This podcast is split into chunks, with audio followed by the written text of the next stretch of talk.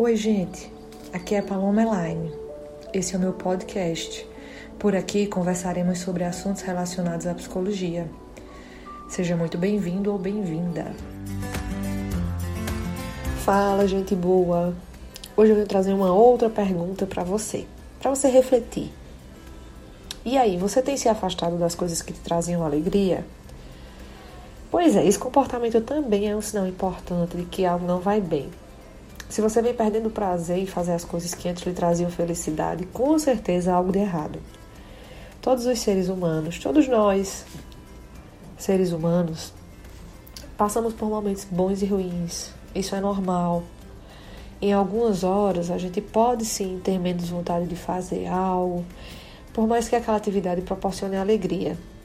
No entanto, não é saudável se afastar de tudo que antes nos causava um sorriso no rosto ainda mais quando esse quadro se prolonga por muito tempo. Muita gente acha que tudo é frescura, uma forma de chamar a atenção, e isso faz com que as pessoas que precisam de ajuda percam ainda mais o prazer em viver e se isolem cada vez mais. Não querem levantar da cama, deixam de sair com amigos e praticar atividades prazerosas.